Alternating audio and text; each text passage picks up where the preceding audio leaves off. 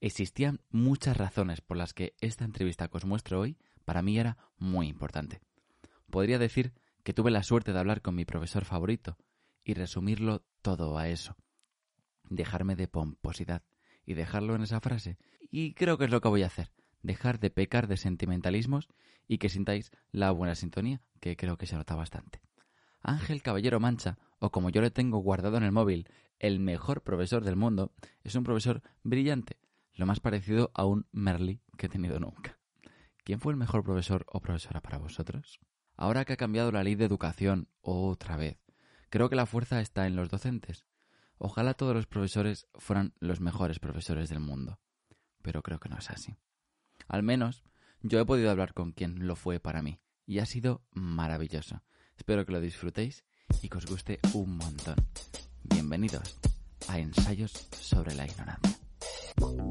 Me tiene miedo. ¿Cómo se llama la gatita? Gatito, se llama Carpino. Es gatito. ¿Cómo? Carpino. Carpino. Es un pueblo de Italia. Qué chulo. Carpino. Ahí, ¿eh? Que estamos en la radio. ¿Lo guarda en la habitación? No hace falta, no pasa nada. Le da de ambiente. fondo, así sale él también la entrevista, si le da por movilidad. Le da ambiente. Le da un rollo más natural. Pues siempre empiezo la entrevista eh, diciendo... Sí, está, está, está grabando. Ya estamos en el aire. que el nombre dice muy poco de la gente, ¿no? Entonces, eh, siempre digo, si cinco personas... No, si una persona dijese cinco palabras sobre ti, Sí. que te conociese, ¿qué cinco palabras crees que, que, que diría sobre ti? ¿Las tengo que decir yo, las palabras? Sí, sí. Jolín, pero eso es muy difícil. O sea, yo tendría que decir cinco palabras sobre mí. Sí, que dijese alguien. Uh, yo, sobre todo, me gustaría que dijesen divertido. ¿Divertido? Me gusta mucho. Me gusta mucho hacer el tonto. Eso, eso, eso es increíble. Me gusta mucho reírme. Así que me gustaría que dijeran divertido. Mm, pero también serio. Las dos. Divertido pero serio. Sí, me gustan las dos. Eh, me gustaría que dijeran sincero, seguro. Sincero. Sí. No me gusta la gente que miente. Me molesta mucho. Ni aunque sean mentiras piadosas. Eh, no entendemos las mentiras piadosas. Cada uno tiene que saber gestionar sus cosas. Entonces, engañar a una persona y con una mentira piadosa le estás haciendo más tonto de lo que es. ¿No? Puede ser, puede ser. Pero a lo mejor le está haciendo menos dañito. Bueno, pero que tiene que afrontarlo. La gente tiene que aprender a afrontar sus, sus daños y su vida y tiene que saber caminar él solito. Ay, tienes razón. No que- que el resto venga y le diga cómo tiene Pues que sí, que papel de burbuja se lo ponga él. No, No, tengo por qué esto, ponerlo. no le digas esto que le vas a hacer daño. Bueno, pues déjale, a lo mejor sabe gestionarlo. Deja a esta persona que, que decida por sí misma si, si quiere meterse en una depresión o quiere ser feliz con eso y aprender de ello. Yo qué sé, ¿no? Sí. Tres llevo, ¿no? Tres. Tres. Te diría... Ay, cariñoso. Cariñoso. Sí, soy muy cariñoso. Con, con mi familia soy muy cariñoso. A mi mujer la Mm. quiero mucho. Y siempre, siempre damos besitos, ¿verdad? Eso, eso siempre está bien. Me gusta mucho cariñoso. ¿Y cuál más diría? Ay, sí, diría curioso. Curioso. Sí. Curioso también me gusta mucho. Creo que de, de joven le- leía novelas de... No sé si has leído alguna de literatura fantástica. Literatura Mm, fantástica para adolescentes. ¿Vale? Tipo de la Dragonlance y del Dark Sun, que tienen ahí un rollo de rol también. Oh, qué, qué guay. Me leí un montón. Bueno, de adolescente entra muy bien. Y había un personaje que era un Kender, ¿sabes? Un Kender que es como un, un, un chito pequeño, una personita. Y, y me, me sentía muy identificado con los Kender porque eran, eran curiosos. El Kender iba a los mercadillos y, y cuando veía algo que brillaba en exceso, ¿sabes? Ahí tipo urraca, decía, uy, esto me lo guardo. Y se lo llevaba, pero no era ladrón, era... Era curiosidad. Eso es. Era por curiosidad todo. Y siempre me sentí muy identificado. La gente era, no, yo con el mago, yo con el guerrero, yo con el, con el río del rol. Y yo me veía como el Kender, triscando de un lado para otro y preguntando mucho, a veces de más, pero sí. Está guay. Yo ya en el rol siempre, siempre he querido ser mago. No. Pero bueno. Claro, ¿Quién cogía los personajes? Pues los personajes. Pero era- aprendiz, aprendiz de mago. De Siempre me tocaba, nun- nunca he llegado a ese nivel de, de mago. Tampoco es que jugase mucho al rol, pero cuando, cuando nos dio por la por ahí, sí, sí. Yo era el Kender y los demás no lo entendían, claro, no tenían ningún poder de nada, ¿sabes? de robar un poquito, nada. Las canicas, que ibas al mercadillo, había unas canicas allí, me las llevo. Pues sí, sí. Así que la quinta sería curioso, yo creo, sí. Está guay, está guay. Mm. Eh, ¿Has querido ser profesor desde siempre o es algo que ha venido en algún momento de la vida? No, no, de siempre no. De pequeño quería ser abogado. Wow. Cuando era muy pequeñito. Y creo que era porque veo fatal las injusticias. Tengo un sentido del, honor y de, luchar contra la injusticia muy grande. Y de pequeño, pues era abogado de causas pobres siempre, ¿sabes? El abogado de, de las causas perdidas. De las causas perdidas, sí. Y, y de primer, mm. o sea, al principio quería ser abogado, luego me dio por ser mecánico. Y ahora voy a ser mecánico. y yo creo que no fue hasta el instituto ya que empecé a decir, porque en el instituto sí que estuve un poco perdido todo el tiempo en el mm. instituto, pero pero allí ya conocimos a Miguel y aquello fue como, pues oye, profe puede ser guay, ¿eh? Mira, este tío se dedica a la educación física, a mí me gusta mucho el deporte y, este tío mola un montón. Pues, mm. pues a partir de ahí yo creo que fue así. ¿Fue tu inspiración? Total, total. Miguel, bueno, era un profe del Instituto de Algete. Sí. Sí. Del Becker. Joder. Sí, que no, pues es que nos marcó a varias generaciones ahí, pues fácil cinco o seis años en generaciones, ¿Mm? nos marcó a todos, nadie tiene un recuerdo malo de ese profesor. Jolín. Además era un tío con una personalidad muy seductora, sobre todo para un adolescente, ¿sabes? Era un tío, yo que sé, tenía unas trajes ahí que aquello andaba que no vea, le encantaba la música, escuchaba muchísimo Michael Jackson, tenía, era un poco friki, ¿eh? Porque el tío tenía unas cintas en el coche que le ponía las fechas. Joder. Se ponía la fecha en, las cintas y tenía como de cada mes tenía una, una cinta. Wow. Y luego las llevaba en el coche ordenadas y las iba escuchando según la fecha que las había ido escuchando. Sí, le gustaba mucho. Madre mía, hizo las playlists de Spotify antes de existir sí, Spotify. total. Bueno, yo creo que también otro de los motivos por los que me gusta tanto la música fue por ahí, el, rollo ese de, coleccionar y el tío era un melómano. Mm. Sí, sí. Joder. ¿Y era, era tu inspiración? me gustó mucho, sí, era profe de educación física, encima luego nos trató muy bien, nos salvó, durante un tiempo él fue jefe de estudios y mm. nos salvó de un montón de movidas. le caíamos bien, te lo contaba el otro día, el otro día hablando de él, él decía que o caíamos muy bien o caíamos muy mal, que no había punto medio, ¿sabes? O sea, había gente que nos amaba, profesores que nos amaban, estaba Naver Jumeda, estaba Yolanda, ¿sabes? Estaba Miguel, eran como nuestro trío de Profer Wise. Claro. Y, y luego estaban los profes que nos odiaban, que no querían saber nada de nosotros. No voy a decir los nombres, porque sí, Siempre hay un trío de profes wise y como un trío de. Se puede decir palabrota, ¿no? Sí, claro. Aquí libertad de expresión. Vale, no, pero no voy. no vamos a entrar. No sería la primera palabrota. Pero que sepáis que me acuerdo de vosotros, ¿eh? No, pues eso, Miguel, Miguel fue un tío, lo que pasa que encima nos abandonó muy jóvenes, nos dejó ahí, tuvo un accidente de coche, murió y nos dejó a todos un poco huérfanos, a todos, pero o sea, de repente luego encima nos dimos cuenta del número de gente que había llegado, el número de personas, o sea, es que era... Madre mía. Sí, sí, sí. Miguel, precursor de... Miguel Ángel. Miguel Ángel total, y era profesor de educación física, que él no era tutor, ni era, profesor de educación física, pero nos llegó, de repente nos dimos cuenta que había llegado un montón de, mm. de personas de entre 17, bueno, entre 15 y 20 años a lo mejor, mm. tenía ya 18 cuando falleció, mm. y, nos dimos cuenta que había llegado un montón de personas. O sea, de repente era, no, Miguel es nuestro, se lleva bien con nosotros nada más. y, descubrimos que, que había sido alguien muy importante para mucha gente. Vamos, o sea, yo creo que preguntas a gente de mi generación que haya estudiado allí y todo el mundo le recuerda especialmente. Wow. ¿Y, ¿Y qué más apoyos tuviste para, para ser profe el día de mañana? Eh, ¿En aquel momento? Sí, en aquel momento. No, no, no. Yo te diría, bueno, luego el, el, grupo de amigos que teníamos, que mi amigo Irra también quiso ser profesor, estábamos ahí un, un grupito que nos llevaba muy bien con él y, y decidimos estudiar magisterio. Solo por mm. eso. Sí, sí. Dijimos, oye, nos podemos ganar la vida así, mira qué bien. De una. nos encanta el deporte, se nos puede dar bien. Y mira, pues así hemos acabado, siendo profes.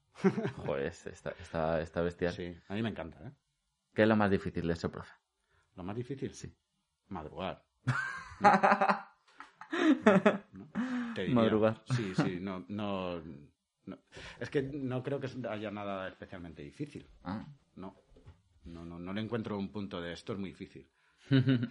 a lo mejor lidiar con algunos compañeros de vez en cuando, ¿sabes? Que es lo que más dificulta, o la administración, que a veces te hace, te pone piedras un poco, ¿no? En el camino, mm. pero, pero no, no. no encuentro ninguna dificultad siempre y cuando mm. tengas la motivación como para ir cada día al cole a encontrarte con 200 niños. ¿Y qué es lo que, lo que más te llena de, ser profesor? Uh. Por lo que más me llena, esta es, una, esta, es, una facilona. O sea, lo que más llena son los niños. Si te gustan los niños y te gusta cómo sonríen por la mañana, yo siempre digo, me comparo mucho que con, los médicos, ¿sabes? Con los médicos de atención primaria. Sí. La gente a que va a los médicos de atención primaria, a problemas nada más. Es que me duele aquí, es que estoy mal, es que esto no. Y en cambio ir al colegio, si vas con, la alegría suficiente, es, ir nada más que a la alegría. Solo son sonrisas todo el rato. Todo el rato, todo el rato, todo el rato. Salvo cuando un niño se pega un porrazo y se cae y... ¡Ay, me echa daño! Pero todo lo demás son sonrisas. verdad, ¿eh? Y te lo pegan. claro, o sea, tienes que tener un poco, yo creo, el... Hay muchos tipos de profes distintos. Yo soy el profe tonto, ¿sabes? A mí me encanta hacer el tonto en el colegio. Entonces, desde que entro por la mañana, yo estoy jugando. Y me mm. meto en mi papel de jugar y, claro. y, salgo a las 3 de la tarde. Cuando salgo del colegio salgo a ese papel, pero la jornada lo que hago es estar divirtiéndome, divirtiéndome y divirtiéndome todo el rato. Me lo tomo como pues como una parte más de mi vida que me, que me hace muy feliz. Claro, ¿y te lo has tomado así siempre?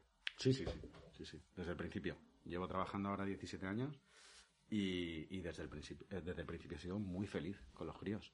Y, me, y es que, claro, me pongo a pensar y tengo tantos buenos recuerdos que tapan los poquitos malos que haya tenido que, que sí, que sí, que desde el principio. Wow. ¿Cuál crees que es el papel más importante de un profesor? ¿El papel? Sí, como la labor o algo así. Pues yo creo que lo más importante es acompañar a los chicos y que encuentren ellos lo que les gusta. Es verdad que yo trabajo en educación primaria que, los niños aún no tienen muy claro hacia dónde quieren ir. Mm. Pero, pero sí que puedes potenciar lo que, lo que ves en los niños. Mm. Porque no es lo mismo un crío de primero que un ya preadolescente de sexto. Claro. Que, sí que ya va pensando en, en qué quiere. Y, y, yo creo que, que, lo más importante es ayudar al niño a que encuentre él solito su, su afición o mm. lo que quiere estudiar o sí y luego que, sean buenos a mí lo de que sean buenas personas me estoy todo el rato con eso ¿sabes? o sea ¿tú crees que los niños son, son malos? no existe eso no yo, yo también opino que, que eso es el medio es el medio el que hace malo justo es el contexto. nada nada no, no existe no he conocido ningún Demian de, mm. de nacimiento Demian para los que sois más jóvenes era el hijo del diablo el hijo del diablo. No, no, no, no he conocido a ninguno así. Que digas, este niño es que es intrínsecamente malo. Hmm. Que va. No existe. ¿Y, crees que mm, ahora algo, o sea, tú has dicho que 17 años llevas, ¿no? Ahora 17, sí. Ahora 17. mi primer curso fue en 2003. ¿Y crees que ahora hay más conflictos que antes o son los mismos pero con distintos con distintos pues, nombres? Pues yo diría que incluso menos. Yo diría que menos, sí, porque con eso hay una controversia grande. Sí. Mm, para mí el problema está más en los institutos ahora. En, cuando yo estudié, eh, la gente me, dice ahora, es que los niños ahora, es que los niños ahora. Y, yo recuerdo mi escolarización y había peleas todos los días, todo el mundo tenía un mote, había insultos todos los días. Mm. Y, eso en los colegios ha desaparecido. Yo no hablo de los institutos, ¿eh? porque los institutos es diferente, mm. pero en los colegios, desde que en vez de hacer la escolarización de primero a octavo de GB, se hizo de primero a sexto de primaria, mm. aquello cambió radicalmente, desde mi punto de vista. No, o sea, los niños no se pelean como se peleaban antes los niños, yo no lo veo. Y yo el recuerdo que tengo de mi colegio eran peleas a diario, eh, gente llorando porque se la estaba tratando muy mal. Mm. Y hoy en día, habiendo casos, desde mi punto de vista en primaria, son casos, vamos, muy aislados, muy, muy aislados. Mm. Pues me alegro de que, haya cambiado sí, sí, sí, ese aspecto, la verdad. Es que lo oigo muchas veces, no, es que los niños de ahora, digo, los niños de ahora, los niños de ahora, con todo lo que tienen de videoconsolas hmm. y el TikTok y estimulaciones de, mil tipos, digo, no se ven las cosas que se veían en los colegios antes. O yo, por lo menos, el recuerdo que tengo de, mi colegio cuando fui al GB no hmm. tiene nada que ver. Joder, me, decían las... Eh, hice una entrevista a otras profesoras también decían que era como muy difícil competir a día de hoy con todas esas interacciones que tienen los chicos, con todos esos impulsos, estímulos. De, jolín, es que el teléfono móvil, la tele, la vida en general. Bueno, compara pues, lo que tiene un niño, lo que dices tú, con una tele mm, con, conectada a una consola y, con el juego con, con, mejores gráficos del mundo, con una pizarra de, con tiza. Pues claro. es que es imposible. Claro. Siempre, claro, entonces, ¿qué tenemos que hacer? Intentar adaptarnos a esos estímulos que tienen los niños fuera. Si seguimos escribiendo en la pizarra, solamente en la pizarra, claro. es mal. Que no quiero yo que desaparezca, ¿eh? porque también es muy útil. Mm. Pero, pero claro, tienes que competir con unos estímulos que, que a ver quién, quién, quién, hace eso. Muy difícil. Está guay este Vamos a jugar un juego. Eh, sí, eh, porque yo creo que en, en, el cole, bueno, en el instituto, eh, yo soy un poco más hater del instituto, pero en el cole no tanto. Y creo que hay muchas asignaturas que, que están bestial y otras asignaturas que, que, no me gustan y que creo que son una mierda. Y creo que se ve. Y cuando hice el curso de monitor, eh, hicimos un este mismo taller que era como, a ver, ¿qué cosas quitarías y qué cosas añadirías? Entonces, vamos a intentar pensar en qué cosas quitarías y qué cosas pondrías en el colegio. Lo tengo clarísimo. ¿Lo tienes clarísimo? De, primera, seguro. Suéltalo. Sí, religión fuera. Religión católica fuera del colegio. Fuera en educación primaria. Estamos sometidos a, simplemente en, el calendario escolar. Es mm. una cosa que, se habla muy poco. O sea, nosotros cada año tenemos que cambiar el calendario escolar dependiendo de cómo caiga la Semana Santa. Ya. Bueno, eh, no estoy en contra de que la gente crea lo que crea, ¿eh? cada uno puede creer lo que le da gana, por favor. Pero no puede estar en los colegios, no podemos estar sometidos a que la Semana Santa caiga en marzo o caiga en abril y el segundo trimestre tenga 40 días lectivos y al año siguiente tenga 60 nos piden muchísimo que adaptemos nuestras programaciones, que, mm, las temporalizaciones mm. vayan bien. Y, cuando llega el curso escolar, te ves en la situación de que un año, el segundo trimestre, no dura nada y otro año es muy largo en comparación con el primero. Bueno, mantengamos las fiestas y por tradición jueves santo es fiesta y viernes santo es fiesta. Se puede mantener la tradición, pero se puede establecer un horario escolar, un calendario escolar estable. Justo. Y tú dejar esas fiestas. Y luego está el, la parte B ¿Mm? de, tener que adaptar el resto de áreas de un colegio a la religión católica. Pues claro que puedes elegir la educación para tus hijos. Y si quieres elegir religión católica, fuera del colegio la puedes tener. Porque tienes muchísimos sitios donde puedes tener religión católica. Porque además no es historia de las religiones, no, es religión católica. Justo. Y, y si esa tengo claro que iría fuera. Bueno, mira, hace muy poco, esta semana, en mi colegio hemos tenido que adaptar los horarios que estaban hechos desde septiembre porque nos faltaba un profesor de religión, una profesora, un profesor, una profesora de religión. Y ha habido que adaptar los horarios de religión ¿Mm? esta semana. Esta semana, estamos eh, a finales de octubre. Y, siendo este calendario como es. los horarios de todo el colegio. Claro. Porque no venía ese profesor. Y si no puede ser. Ya ves, madre no, mía. lo veo. Hay que adaptar los grupos, de repente el profesor de religión se lo puede sacar a nueve niños porque son los nueve que van a religión católica y, tienes mm. que estar haciendo pues, verdaderas estructuras con los horarios para que para que aquello cuadre. No, mm. no, no, lo siento, pero no. Yo, o sea, cada uno es libre de pensar lo que le da gana, pero religión en los colegios, especialmente en los colegios públicos, no. Justo. Esa sobra. Eh, falta música. Mucho. Falta mucha música. Falta, mucho arte. Falta mucho arte. Sí. Eh, está muy bien tener muchas horas de matemáticas y de lengua, que son muy necesarias. Está muy bien tener horas de inglés, que también es muy necesario. Pero luego, si quieres, hablamos de cómo está metido el inglés en la primaria. En los colegios públicos, especialmente. Ah, podemos abrir un paréntesis y hablarlo. Sí. Jolín. ¿Y el calzador con el que está metido el inglés? Sí, sí, por favor. sí, porque yo pertenezco a una generación. Bueno, el otro día justo me estaba quejando de esto. Digo, me cago en la leche. ¿Por qué a mí me metieron en un colegio supuestamente, en un instituto supuestamente bilingüe? Y después eh, yo iba a la clase de los tontos de inglés, porque es casi como se les dice, de los tontos de inglés, y yo no puedo hacer el first. Y ahora, si quiero hacer el first, pues resulta que tengo que, pagarlo, que irme a ta, ta, ta, ta, ¿Qué pasa? Que mi amigo que ha ido a, la misma ESO que yo, a la clase de al lado, le han pagado el, ese, ese, ese papel, que a mí ahora me lo van a pedir en el trabajo, ¿sabes?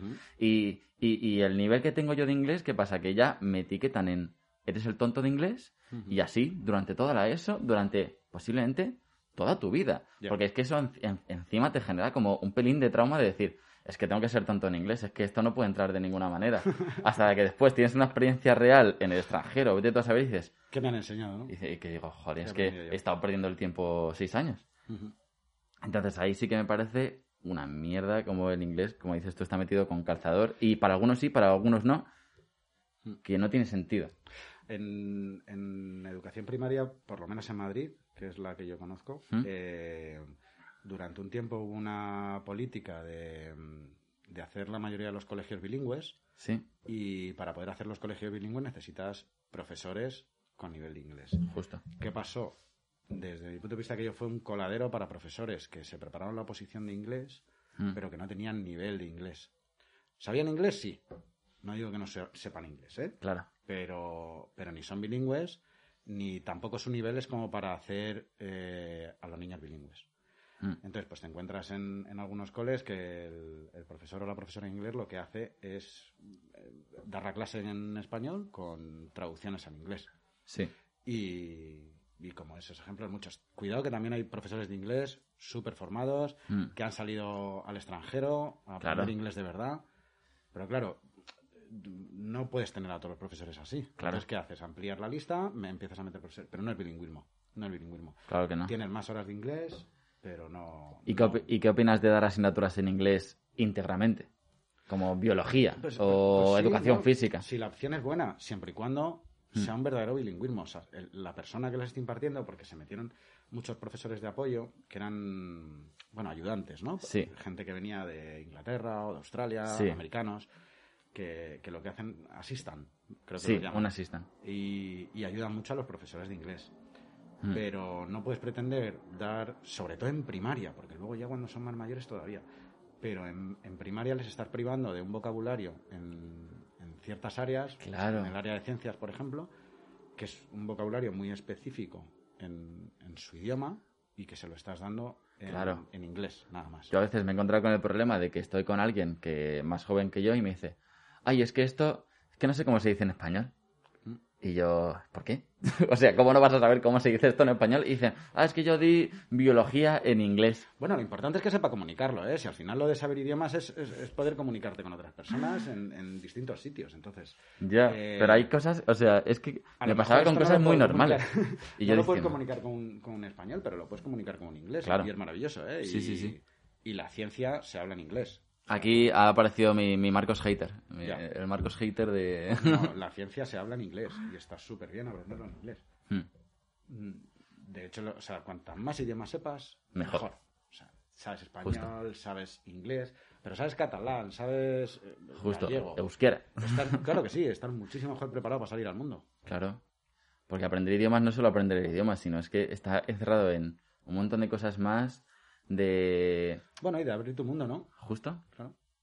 Claro, te abre mucho más las experiencias. Si solo sabes español, pues solo te podrás comunicar con gente que sepa hablar español. Claro, es lo que... Mi profe de, ahora del grado superior, que es... Es el puto amo, ya está, lo he dicho. Es el puto amo. Sí, sí, sí. Eh, llegó el primer día y dijo, ¿cuántos de aquí habláis español? Ta, ta, Levantamos la mano y dice, pues esta gente podéis comunicaros con todas esta, todas estas personas que hablan español, que es, yo que sé, tantos millones. Muy buena. Dice, ¿cuánta, gente habla español e inglés? Y levantaron menos la mano. Dice, pues esta gente se puede comunicar con el triple de la gente que con quien habla español. Y por eso tenemos que aprender inglés. Y yo dije, joder, chapo, voy a asistir a todas tus clases. Pues sí, es que son el, vamos, es que la lengua no vale para otra cosa que para comunicarse. Justo. Entonces, cuanto más idiomas sepas, mejor. Mm. Y si puedes saber chino, mejor. Mejor. Y japonés ya no te digo. Porque el futuro es... pues sí, sí parece que el futuro va a ser en chino. Y a lo mejor vamos un poco tarde con el bilingüismo en inglés. Claro. Lo que teníamos que estar haciendo era bilingüismo en chino. bueno, cerramos paréntesis de inglés y vamos a decir... Te voy a contar una, una cosa ah. que me pasó el otro día. Ahora que hemos dicho lo del chino, es que me... Cuéntalo del chino, venga. Pillé a una niña, es que es muy lista, una niña china, una alumna que tengo. Es que la gente... Haciéndome trampas. Sí. Haciéndome trampas. Yo hago un, un sistema de puntos, que es una una economía de fichas se llama, ¿no? Es un, sistema de modificación de la conducta, pero bueno, pues a grandes rasgos te sirve para, para fomentar cosas que quieres que, los niños sigan haciendo, ¿no? Sí. Y, el sistema de puntos va con tarjetas de colores. A mí empecé a hacer un, curso hace un montón de años y he visto que me funcionaba muy bien. ¿Mm? Entonces yo les voy dando tarjetas verdes por las cosas muy guays, tarjetas amarillas. Yo no sé si incluso con vosotros lo hacía. Estoy pensando, a lo mejor no te acuerdas, pero yo creo que ya sí. Sí, porque yo creo que me viene de antes. Ya cuando te- os tuve a vosotros en clase, yo creo que ya lo hacía lo de las tarjetas de puntos. Puede ser. Entonces tenía tarjetas verdes, amarillas y rojas. El, el sistema se basa en sacar muchas verdes. Cuantas más Sí. verdes, mejor, ¿no? Claro, es- es- en buh, yo lo lo he usado eso como monitor. Claro, es, es todo el rato refuerzo positivo y refuerzo negativo. Cuanto Sí. más refuerzo positivo y más refuerzo negativo, mejor. No hay que dar evitar el castigo, ¿sabes? Entonces las rojas casi no salen. Y, y pillé a una niña de padres chinos. Ella es nacida en España. Pero Sí. de padres chinos haciéndome trampas. La tía se apuntaba además, se había dado cuenta que, que si se apuntaban muchas tarjetas verdes, pues tenía responsabilidades todas las semanas. Sí. Ganaba el, el juego. Y entonces el otro día me di la vuelta y se- a- habíamos dado cuatro tarjetas verdes y, se, y ya se había apuntado diez. Además así, digo, oye, ¿qué, qué has hecho? ¿Qué has hecho hoy? Dice, no, no, que me he apuntado cuatro. No, se había apuntado diez. La tía, muy pequeñita, es que tiene seis años. Claro, claro. Sí, sí. Nada, solo era eso. Pues ahora, me, ahora me viene a mí otro, porque yo, eh, bachillerato, eh, estaba en clase con una chica también eh, china, y puf, es que entre clase y clase empezábamos a hablar de cosas, es que no- nos tiramos horas hablando de las cosas, y después empezaba la clase y yo, es que me interesa más hablar con esta chica, es que es súper interesante, porque claro, es que éramos totalmente distintos, yo era como súper eh, lanzado, motivado, súper pasional, todo con arte. Y ella, no, no, todo recto, serio, ordenado, tengo que aprender para sacar a mi familia adelante. Ella es todo su comunidad y yo todo yo. o sea, individualista. Fíjate, ¿eh? Y, y era como, es que Oriente y Occidente en la clase. Lo veías ahí, ¿eh? Se veía sí, claro. sí, se notaba clarísimamente. Y dije, "Oh, qué interesante todo esto. Y me, me interesaba más que la clase siguiente, pero bueno, ya, ya hablaré con ella. No pierde la oportunidad, claro. claro, claro. ¿Por dónde íbamos? Eh, asignaturas que íbamos a quitar y Ah, poner. es verdad. Pues eso, hemos dicho religión fuera. Eh, y ahora lo que habíamos dicho, muchas más horas de música. Sí, Eh, muchas más horas de mismo en el música. Mm. horario hay una hora de música a la semana. No puede ser. Es que con la música se puede aprender tantas cosas. La formación musical tiene que ser, vamos, o sea, es verdad que partimos de que a mí me encanta la música. Entonces, pues siempre Claro. voy a opinar a favor de la A, música. a- a mí también, así que. Pero, pero es que te da tantos momentos felices y te da pues una forma también de descubrir un mundo diferente que no te va a dar otras áreas. Sí. Así que totalmente a favor. Y aparte lo puedes. eh, lo puedes incluir en otras asignaturas como matemáticas o cultura general. O, Es que la música está en todos lados. Sí, sí. Bueno, el- el- en muchos coles lo que pasa que la música, creo que depende mucho también del profesor o la profesora Mm. que tengan. Eh, solo se da flauta. Ya, es- dulce. eso es estúpido. Flauta Es dulce, solo flauta estúpido. dulce. No, hombre, que hay muchas más cosas. En, Claro que hay muchas más flauta dulce. Y la flauta dulce, claro, yo creo que se hace porque es fácil de hacerla sonar. No te vas a poner a tocar un violín con 23 niños, ¿sabes? Claro. En clase. Uy, 23, espérate. Este año, este año sí, pero las clases son de más. Eh, eso, no sé, en mi opinión, creo que está guay que ahora las clases se hayan reducido y sean sí, menos nos ha chavales. te diría que nos ha venido hasta bien el, el COVID para tener clases de 20 alumnos. Justo, que ya eh, yo eh, es que tenía en mi clase éramos 30, 30 y pico y yo decía, es que a mí no me llega ni la mitad de... Sí, sí, las clases durante un tiempo empezó a subir la ratio de, Mm. de alumnos en las clases y pasamos de tener clases de 22 a tener clases de 27, 28 alumnos, ¿eh? En primaria. sí. Con espacios muy reducidos, que las clases en, en la mayoría de los colegios son muy pequeñas, apenas tienen Mm. espacio. justo. Entonces te tienes que pelear porque si luego dices, pues ahora quiero hacer rincones de aprendizaje. Dices, sí, ¿dónde los metes los rincones de aprendizaje Claro. si no tengo sitio para, para poner mesas grandes o para... Joder, ¿cre- ¿crees se que se da margen a, a tener ideas así como de, de educación un poco más alternativa? ¿Cómo que si se da margen? Sí, sí, hay, Sí. bueno, hay muchísima gente peleando por ello. Sí, Pero, pero la educación pública no da dinero. Y mientras no sea un negocio, en la educación pública entrará lo justo. Ya está. Y Mm. nuestros coles vienen de, de unas infraestructuras que son de hace 30 años, que se siguen haciendo los coles parecen cárceles. Y sobre todo, el- para mí el aspecto básico es la ratio. Mm. Si tuviéramos clases de 15 alumnos, serían aulas perfectas para 15 alumnos. El problema es que en, en esas aulas se están metiendo a 26, 27. Claro. Y ya no, no valen. No, no, no sirven para tener a 27 alumnos esas aulas. Justo. Esos espacios son demasiado pequeños. Bueno, vamos a pasar a, a otra, eh, porque ya las asignaturas y tal, tal, tal. Eh, ¿Cuál es la asignatura que más te gusta dar? La más divertida es educación física. Sí. Claro. Sí, sí. y luego matemáticas. Matemáticas me gusta mucho. Ciencias naturales. Joder, no me esperaba lo de matemáticas. Sí, sí. Eh, el problema de las matemáticas yo creo es igual, que se siguen enseñando a la manera clásica. Sí. ¿no? Y, y hay muchas formas, sin abandonar, sin abandonar la forma clásica de Claro. dar las matemáticas, hay mm, muchísimos enfoques que les puedes dar. Mm. Es que además es una asignatura que Ya. se presta muy fácilmente a, a darle otros enfoques. Igual que las ciencias naturales, ¿no? A mí me fastidia de matemáticas, por ejemplo, que un profesor te enseña una manera de, de hacer algo y después descubres que o tus padres lo hacen de manera distinta o Internet lo hace de manera distinta o tu es abuelo lo... ¿verdad? Y que, y que y después, no, es no, que a mí me han enseñado así. aquí como aquí. Y yo, pero si es que si sale el resultado igual. No, no, da igual. No, a mí me enseñaron así, claro, pues eh, cuanto más las cierres, pues más difícil se hacen. Y entonces, ¿qué pasa? Es que así es horrible. que tienes, tienes que ampliar que a los razonamientos. O sea, que, que tú puedes hacer una cosa de mil maneras diferentes. Claro. Y llegar al mismo sitio. Claro. Que hay forma de hacer las operaciones, por supuesto. Y que tienes que seguir una forma de hacer ciertas operaciones, sí. Pero, pues, mira, el ejemplo más fácil, más fácil es con la resta. Sí. La resta todos nos han enseñado y me llevo una, o a la mayoría de la gente de mi generación nos enseñaron así, no, y me llevo una de aquí, no te llevas una de ningún sitio. O sea, en realidad nos estaban enseñando a hacer las restas con un truco. Claro. Y, y- y valía, y funcionaba, y la resta salía bien. Pero no tenía ninguna explicación lógica aquello. El Mm. me llevo una y la quito de aquí abajo, y- o, o me llevo una y la pongo abajo, perdón. Y, y eso no tiene ninguna explicación matemática, es simplemente un truco, una cuenta, como se decía, una cuenta de la vieja que Mm. funcionaba y todos aprendimos a hacer la resta así.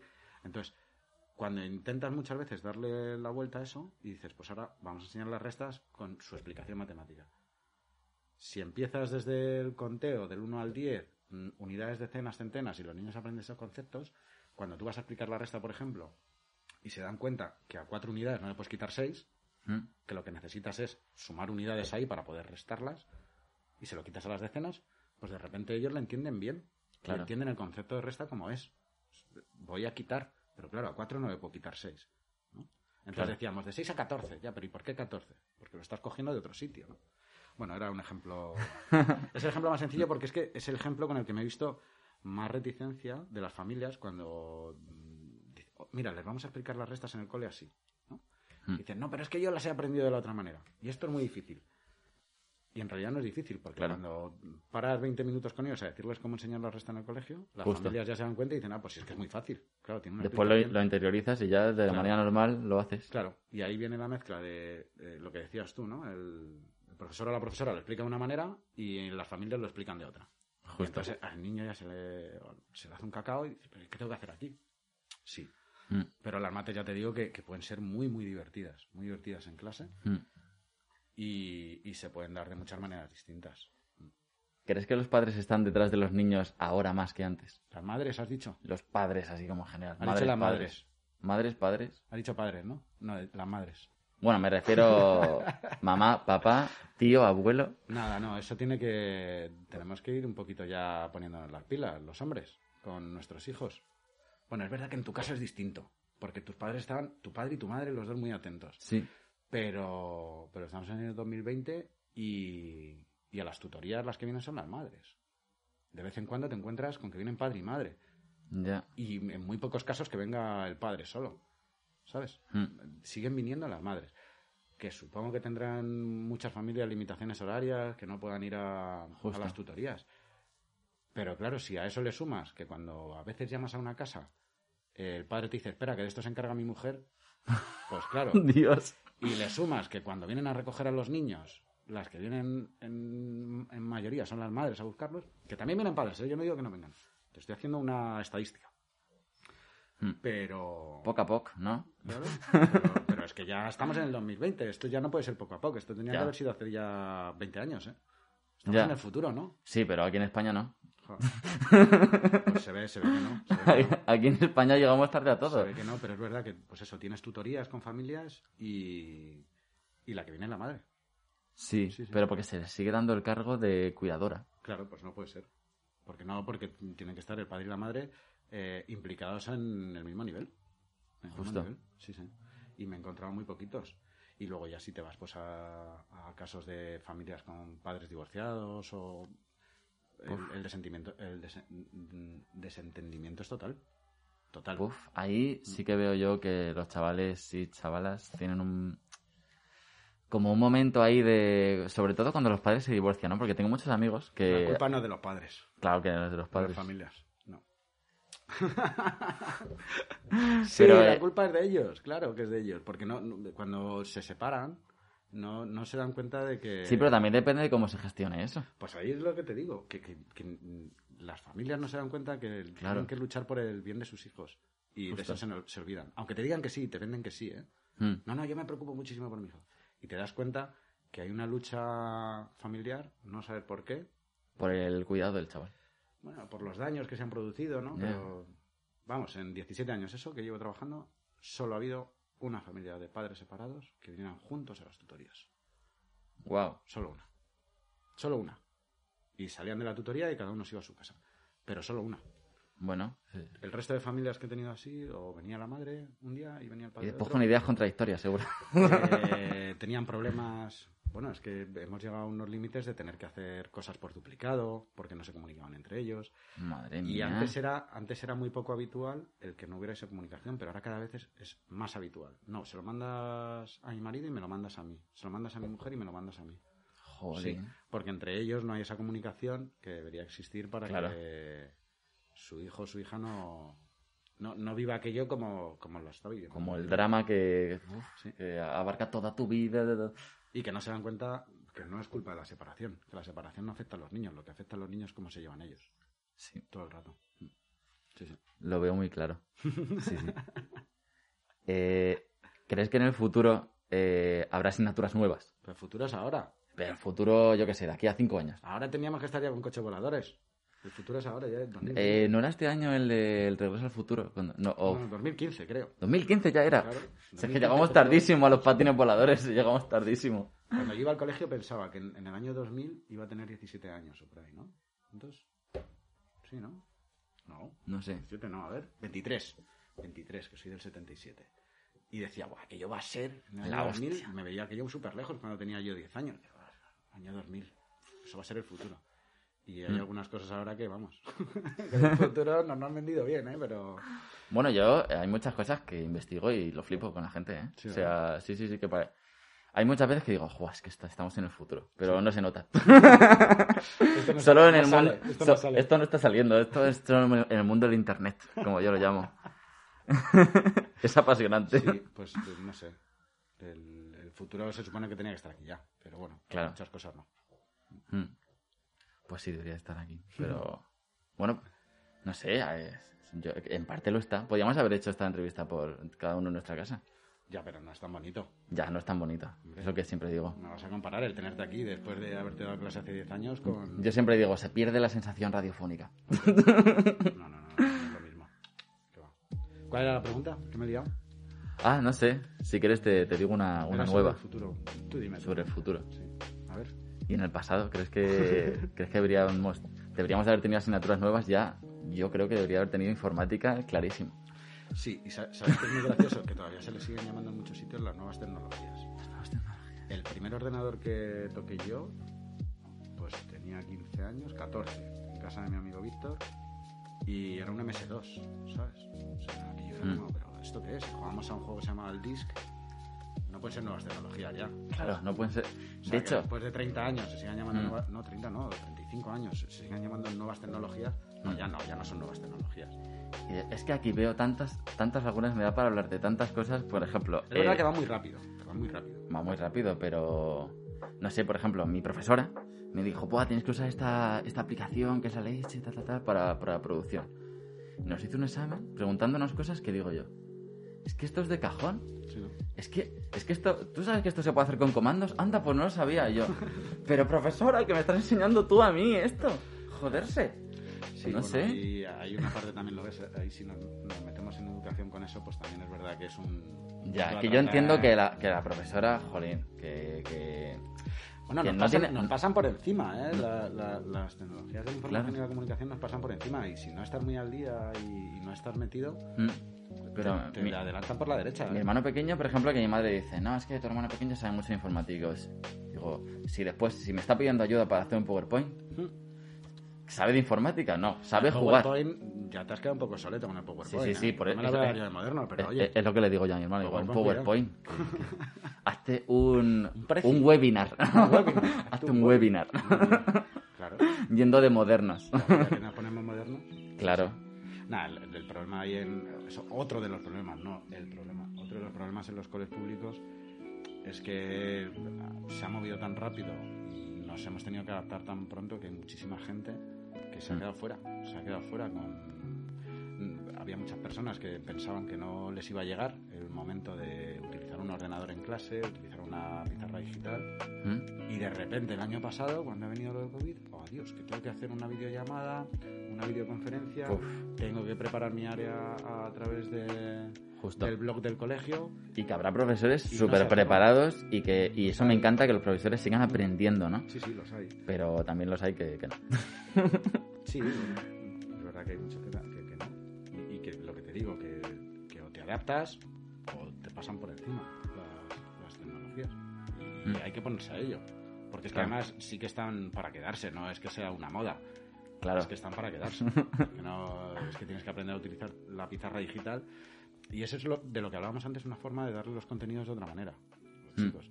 No es lo mismo dibujar un mapa de España en una pizarra clásica con sus comunidades autónomas o el, el mapa que colgaban los profes, Mm. ¿no? Antes, Justo. que, que utilizar un mapa interactivo, por ejemplo, en la Claro. pizarra digital. Y que todos puedan. Es que. Y que lo tienes que hacer así, porque aunque la otra forma de aprender también era buena, ¿eh? porque Mm. hay que combinar, no, no es solo, no, no, no, solamente las que hay ahora, no, hay que combinar. El- la forma clásica de enseñar también tiene muchísimas cosas muy buenas, mm, pero, pero adaptan los contenidos a las nuevas formas de hacerlo o, o- o resultan aburridos. Claro, se, debería haber adaptado ya. Y la sociedad es muy diferente, claro.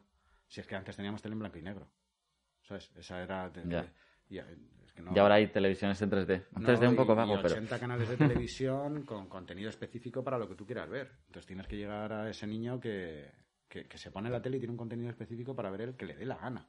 Y Claro. luego llega al colegio y le pones un mapa, por ejemplo, colgado. Pues no, no, no le vale. Claro. No le vale.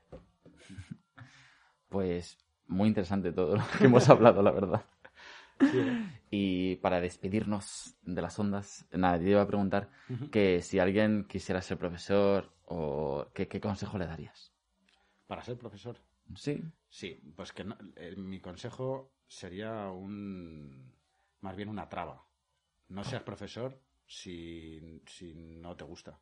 Si no estás motivado, si no te gustan los niños, no te metas a profesor porque tenemos unas vacaciones de tres meses en verano, un mes en, en Navidades y otros 20 días en Semana Santa. Que es todo mentira. es todo mentira. Después bueno. trabajas en casa. No te metas por eso, no te metas por el sueldo porque porque vas a sufrir, vas a sufrir. No es un trabajo cómodo si no te gusta. No. Y lo vas a hacer fatal. Y los Ya. niños no se lo merecen, ¿sabes? Quédate en tu casa mejor o búscate otro curro, pero no te metas en esto. Y, jolín, yo me he encontrado muchos profesores muy desmotivados y eso te amarga. Sí, sí. Es una. Bueno, pero tú te tienes que meter en tu burbuja. Cuando vas a clase, Claro. mi burbuja son los niños y ya está. Y Claro. tengo compañeros que son majísimos, pero tengo otros que es imposible trabajar con ellos porque no conocen la crítica constructiva. Simplemente conocen la crítica. Mm. Pero, pero no hacen nada porque las cosas funcionan de otra manera. Sí, los hay. Mm. Pero también digo siempre que son los menos. Claro. Pero hacen mucho ruido. ¿Sabes? Es un 80% de profes que, tra- que trabajan muy bien y un 20% de profes que no saben a qué están jugando. Mm. Pero hacen demasiado ruido. Ese ese 20% es- hace... Ya, y hay gente tan preparada con tan pocas oportunidades a veces que me da una rabia. También el sistema de oposición, pero eso nos da para otra charla, si quieres, ¿sabes? El sistema de oposición sigue siendo el mismo que hace un montón de años, está totalmente obsoleto el, sistema de entrada Sí, sí, sí. y, y no, no está adaptado a, a lo que requiere la sociedad hoy en día. Entonces, ¿qué pasa? Que sigue siendo un coladero para gente que lo que busca es eso, un, un trabajo estable. Trabajo estable, que cuando llevan tres años se han dado Que- cuenta que no le gusta, Que ahora mismo nada es estable. pero que no lo van a abandonar. Y no lo van a abandonar porque les porque tienen un sueldo, tienen un buen horario, que Mm. las cosas son así. ¿eh? Pero, pero lo hacen fatal. Mm. Y jolín, Eh, que- mucho ánimo a los que lo hacen bien, que somos Ya. la mayoría. si, si no, no estaría yo aquí. Sí, eso me hace sentir muy orgulloso, no te creas. ¿eh? No, no, eh, yo tengo guardado como Ángel el mejor profesor. Ya no te pases tampoco. ¿eh? No- Hombre, para Sí. mí, pa mí, para mí lo ha sido. Bueno, pues muchas gracias, muchas gracias, que sí que sí, me, me sonroja. Pero, pero sí, sí, a mí me gusta, yo me, me encanta ver la sonrisa de los niños todos los días. Y me enfadan también, ¿eh? No te creas, lo que pasa que Hombre, claro. yo voy al colegio diciendo, mi trabajo no es enfadarme. Yo no me tengo que enfadar, ese niño no me está haciendo a mí nada. No Justo. va conmigo, ¿sabes? Mm. Así que... Pues muchas gracias. A sonreír. A sonreír. muchas gracias, Marcos. A ti.